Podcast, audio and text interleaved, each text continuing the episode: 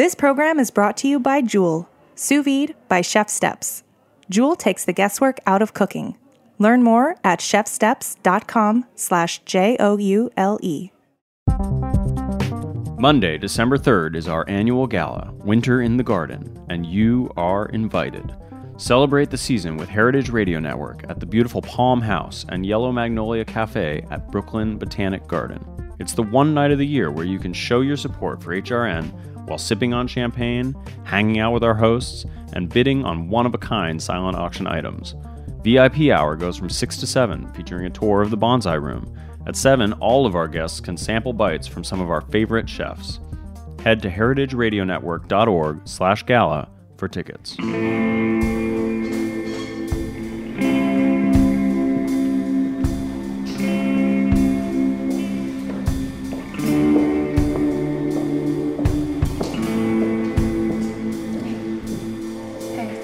Nunca había un restaurante que le lleve el ritmo a Manhattan tan bien como el Four Seasons, dijo Craig Claiborne, food editor y crítico del New York Times en 1959.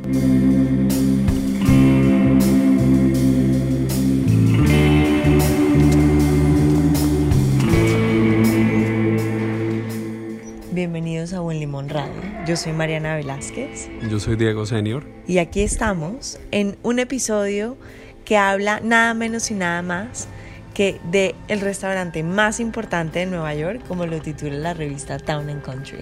Que lo fue desde los 50 y lo seguirá siendo, pero en esta ocasión liderado por un hombre increíble, una persona que tuve el placer de conocer en persona, que lleva en alto el nombre de lo que hacemos nosotros, Mariana, en nuestro podcast, que es mostrar el tuétano de la cocina de los Estados Unidos. Diego García, quien hace todo el recorrido neoyorquino, desde dormir en Grand Central Station, pasar por escuela de cocina, hacer pruebas, ser practicante y poco a poco, a muy corta edad, llegar a ser el chef ejecutivo del Four Seasons. Estamos oyendo una canción del video promocional que hizo el restaurante, justamente. La canción la está haciendo Craig Sutherland. Y aquí vamos a la 49 con Madison a ver esta historia.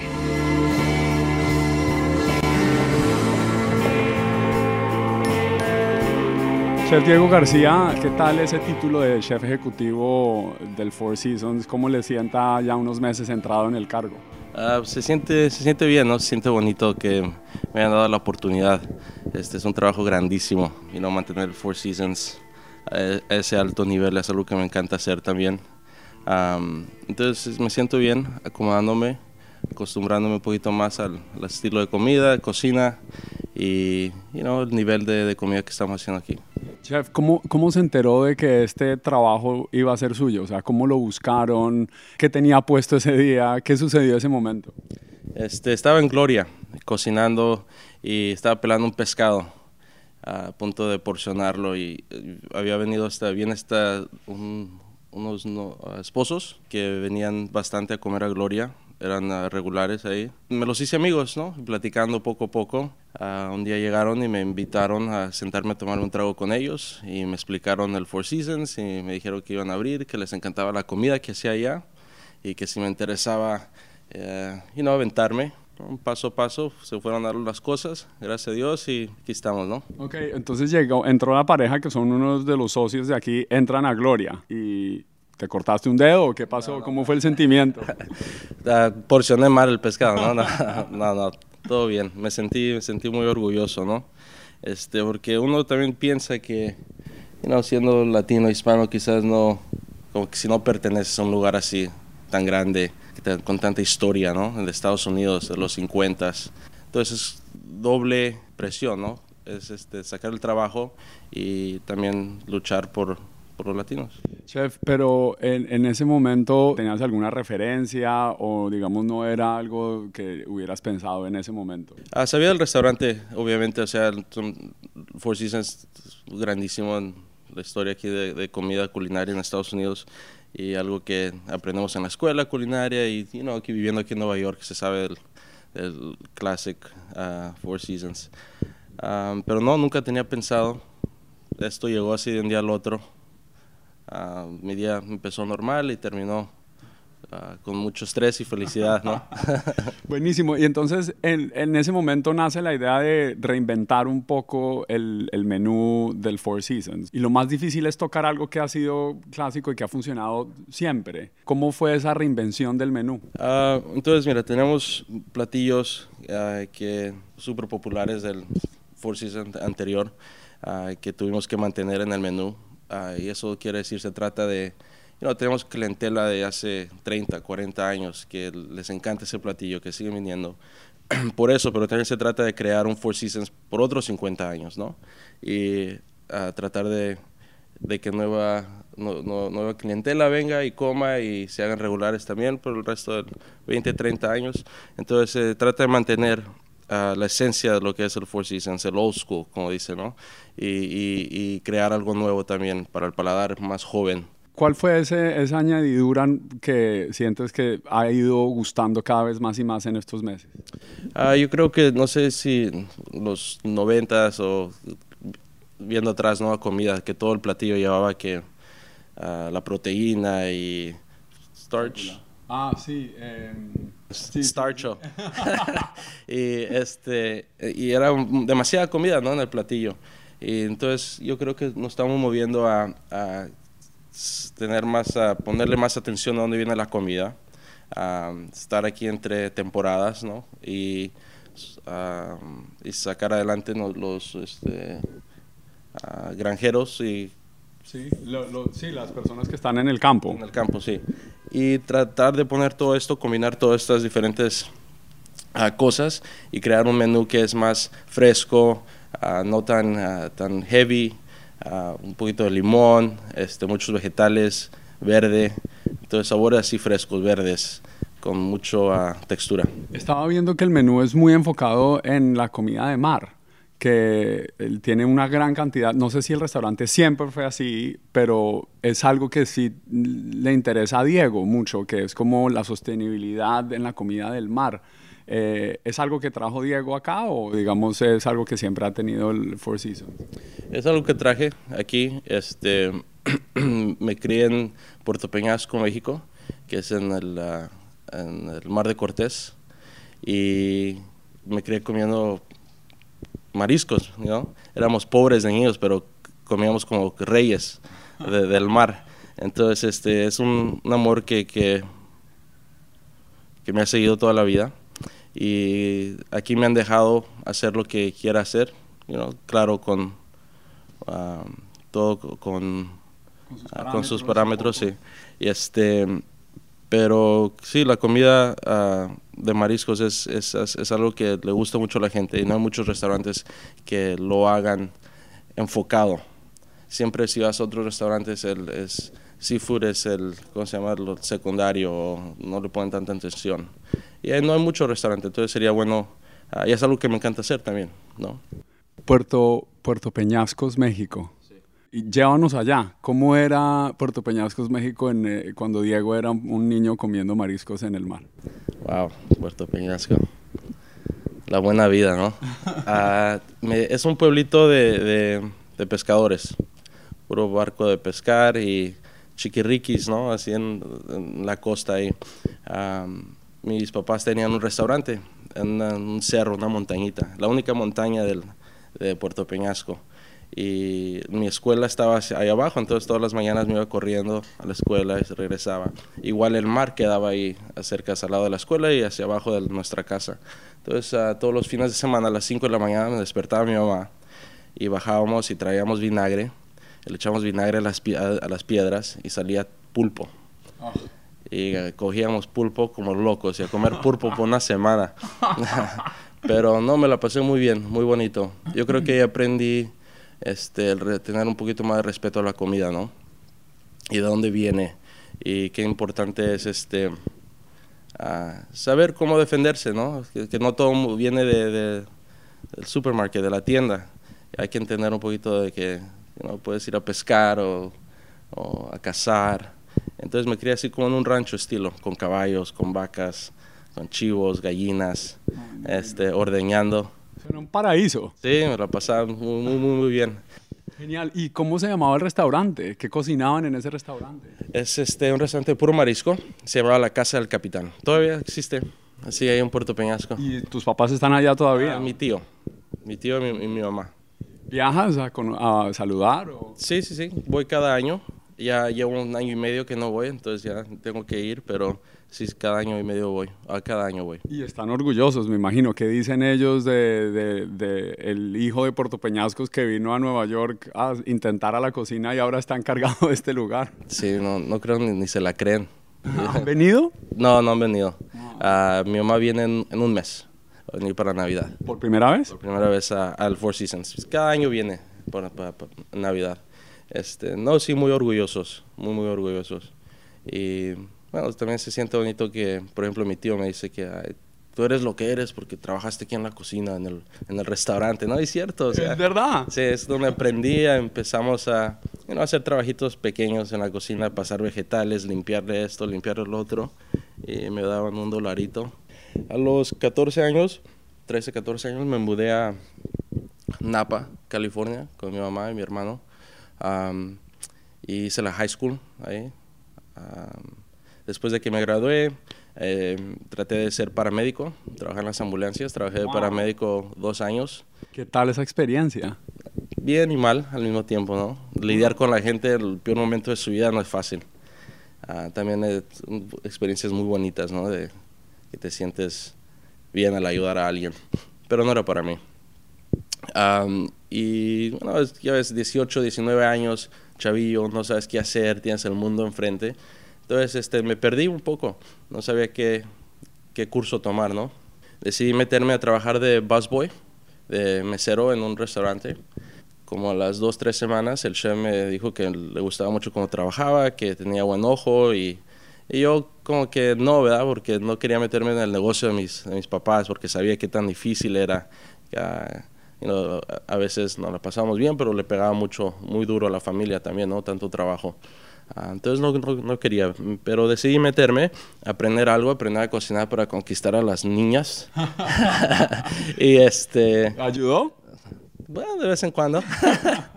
y sí, me metí a la cocina, ah, me encantó, me encantó completamente. Yo también este, me he criado jugando fútbol, ah, deportes, ¿no?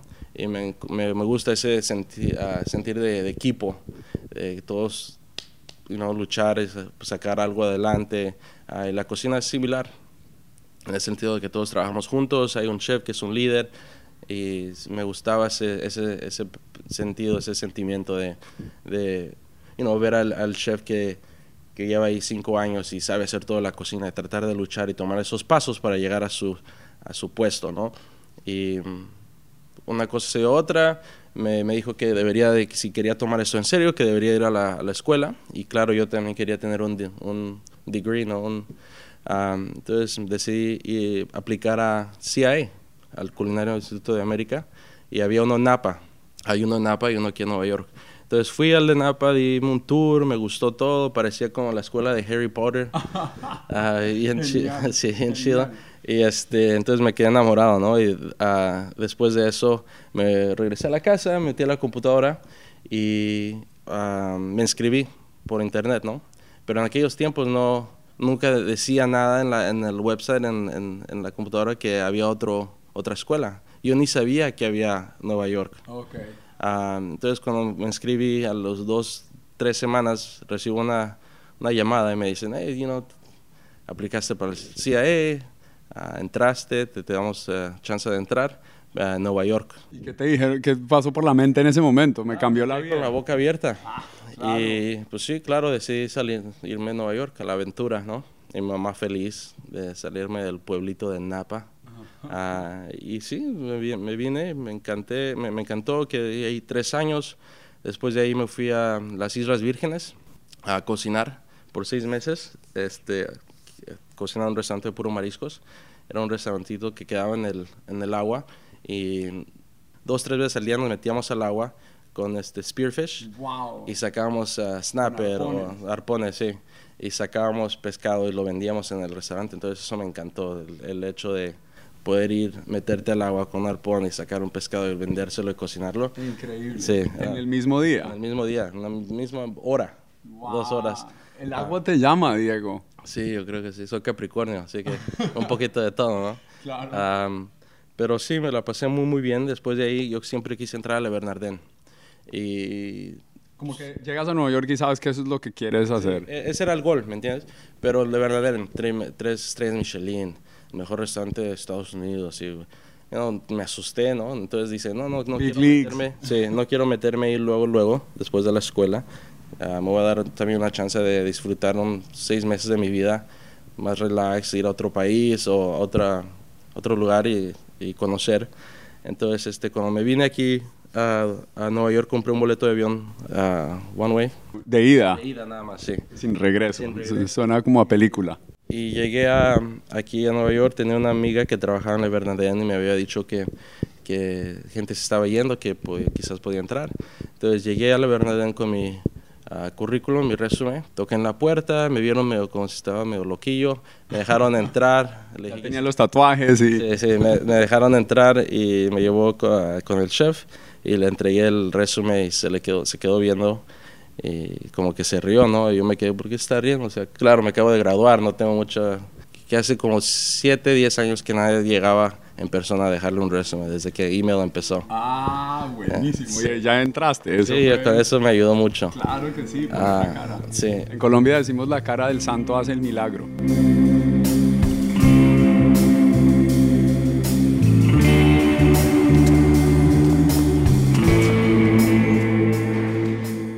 La cara del santo sí que hace el milagro, ¿no, Diego? No hay colombiano sin dicho, Mariana, es verdad. Y eh, lo demuestra él también porque fue, puso su cara, puso su resumen y le fue muy bien en ese inicio de la vida en Nueva York, de la cual vamos a estar oyendo más adelante también.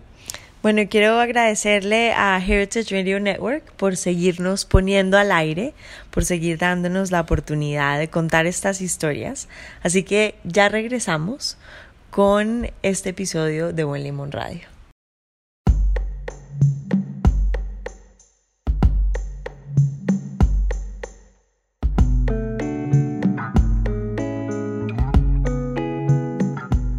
This program is brought to you by Jewel Sous Vide. My name is Katie Mosman Wadler. I am the executive director of HRN and a real life Jewel user. When you cook with Jewel, there's zero guesswork, so steak, chicken, seafood, turkey, vegetables, and eggs all come out exactly the way you like them. The Parrot app is intuitive to use and preloaded with all the recipes you'll need, and it has a great visual doneness guide. Jewel is awesome for holiday cooking. It's easy to cook for a crowd and it's perfectly precise, so you can focus on entertaining without worrying about checking food temps, while Jewel does all the work. You can try out new cuts fearlessly. One of the best things I ever made sous vide was a juicy, tender heritage goose with juniper berries, and it was life changing. And pro tip Jewel is small and packs easily, so you can sneak it along on your holiday travels to be this season's food hero everywhere you go. With Jewel, you get perfect food every time. To get yours, visit chefsteps.com slash jewel and use code HRN as in Heritage Radio Network to get $15 off for a limited time. That's chefsteps.com slash J-O-U-L-E, code HRN. And happy holidays from all of us at Team HRN. Estás oyendo Buen Limón Radio desde Bushwick, New York. En Roberta's Pizzería para Heritage Radio Network. Esta es nuestra tercera temporada, Mariana, con un invitado tocayo mío muy importante que yo creo ejemplifica muy bien lo que es altueta, ¿no? ese concepto que nosotros hacemos para hablar con las personas detrás de las cocinas a lo largo de Estados Unidos. Diego, ¿te imaginas esa llegada a Le Bernardin el primer día? Cocinero, súper joven, una prueba de fuego. Pienso y hasta me dan nervios. Ah, me hicieron cocinar un omelette, ah, entonces me fue bien. En la práctica me quedé con la boca abierta del sistema que tenían, de qué tan ocupados estaban, ese rush ¿no? que, que llega de a una, pero la comida se veía espectacular. El, también este, la presencia del chef, de mantenerse you know, relax y poder calmar a todo el mundo cuando se están estresando tanto. Y dije, este lugar es para mí después de mi, mi práctica que hice con, con chef, ah, me entrevistó, me dijo que si ah, me había gustado, le dije que sí, que, me, que si tenía un trabajo, por favor, me interesaba. Ah, y me dijo que tienes que regresar otra vez a hacer prácticas. Y le dije, la verdad, chef, este, compré un boleto de oída. este, no, no, no puedo regresar en una semana. ¿me entiendes? O sea, vine, si me da trabajo me quedo, empiezo mañana. O si no, pues a ver cómo le hago. ¿no? Entonces, este, dijo que nunca hago esto, pero está bien, te doy trabajo. Bien hecho, sí. Sí. Entonces, esa, y ya cuando me dio el trabajo salí y dije, ¿dónde me voy a quedar a dormir? Entonces, esa primera noche me quedé en Grand Central Station No. ¿Cómo así? ¿Pero a dormir? a dormir. Me quedé ahí a dormir esa noche y el próximo día también, hasta que encontré a un, alguien, una amiga de la escuela, que me dejó quedarme en su casa. En, Diego, en ¿qué historias has tenido para llegar a este lugar y a estos lugares? Increíble. Y esas par de noches fueron difíciles, me imagino, o sea, durmiendo en la estación. La verdad no se me hizo difícil. Ah, ok. No, yo estaba en- en- con esa mentalidad en la aventura, ¿no? Ok. yo feliz, me dieron mi trabajo, al fin del día pues, quizá no era una cama, pero estaba bien, ¿no? Estaba calientito, no tenía hambre, este, no, yo feliz, feliz. Increíble. Eh, imagínate Nueva York, ¿no? Uno de los primeros días en Nueva York, en Grand Central Station. Ni dormiste, o sea, no... Y hay tanto que ver, tanto que, you know, me la pasé este, viendo gente caminar de aquí para allá, people watching, como dicen, ¿no? Sí, sí. Ah, ¿Qué, qué has visto, digamos, en, en, en Four Seasons aquí de gente que entre de la clientela que es distinta a las que has tenido antes? Mucha gente de alto calibre, ¿no? Muy bien vestidos. ¿Exigentes? Sí, muy exigentes a veces. Pero con you know, sentido, yo creo que también están acostumbrados a Four Seasons pasado que podían venir y ordenar lo que quisieran y, y el chef lo hacía. Porque era una cocina distinta, ¿no? Había más gente, era más grande. Entonces, si no tengo yo espinaca en el menú, tú llegas y dices, ay, quiero espinaca, te lo hacía, ¿no? Ya no se puede. No, sí se puede, pero todo con, ah, con límite, ¿no? ¿no? No puedo hacer también cosas así que sean súper difíciles. No puedo No puedo llegar y ordenar la cabeza de un marrano, por favor, con una manzana dentro en la boca. bien tostada. No. Pero alguien lo va a ordenar, vas a ver. Así va a pasar. Una, una anécdota en estos seis, seis meses que llevas trabajando en el Four Seasons, una anécdota que no hayas tenido en, otro, en otra cocina antes. Ah, yo creo que es este sentirme como que pertenezco. En el sentido de, um, you know, cuando era trabajando en Le Bernardin tuve la oportunidad de trabajar con muchos chefs, ¿no? Grandes como Daniel y Eric Ripper y también Anthony Bourdain y todos estos, Thomas Keller. He tenido una sensación aquí, hice un- una fiesta con unos chefs y estaba Daniel y otros chefs que eran mis ídolos, ¿no? Y se sintió bonito ser parte de el show, eh, ser parte de- del grupo de ellos.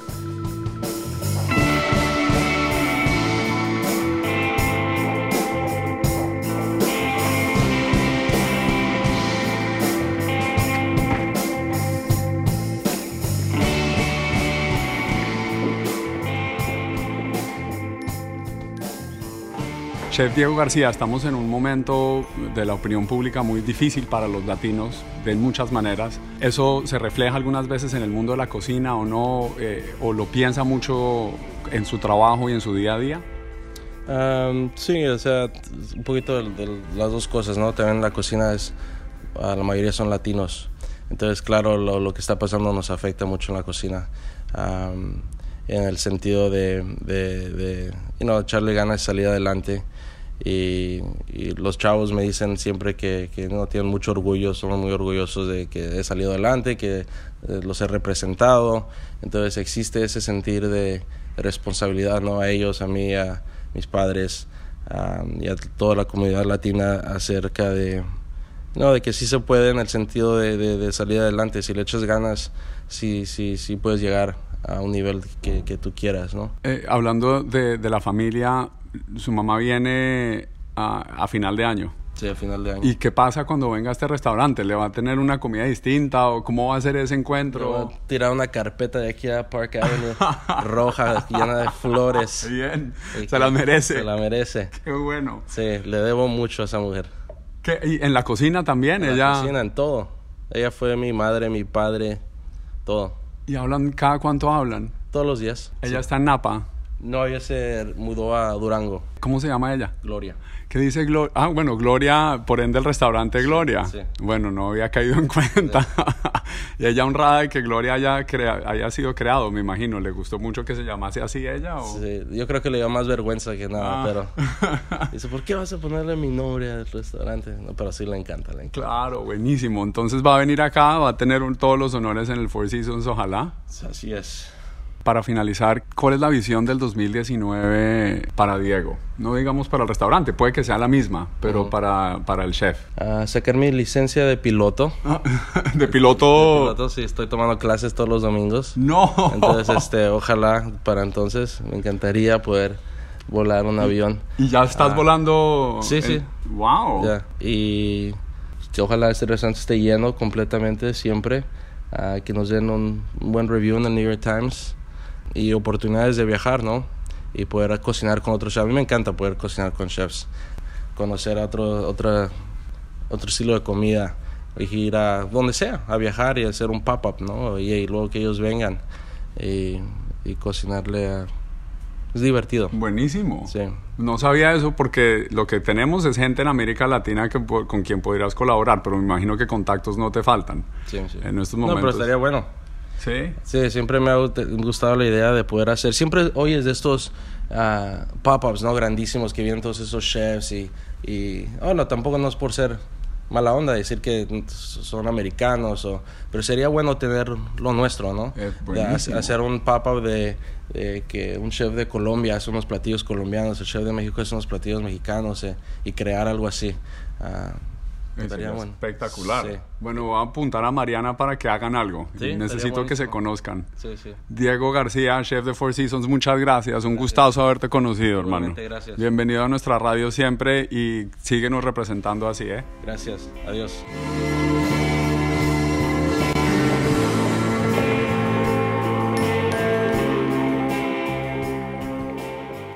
Thanks for listening to Heritage Radio Network, food radio supported by you. For our freshest content and to hear about exclusive events, subscribe to our newsletter. Enter your email at the bottom of our website, heritageradionetwork.org. Connect with us on Facebook, Instagram, and Twitter at heritage underscore radio. Heritage Radio Network is a nonprofit organization driving conversations to make the world a better, fairer, more delicious place. And we couldn't do it without support from listeners like you. Want to be a part of the food world's most innovative community? Rate the shows you like, tell your friends, and please join our community by becoming a member. Just click on the beating heart at the top right of our homepage. Thanks for listening.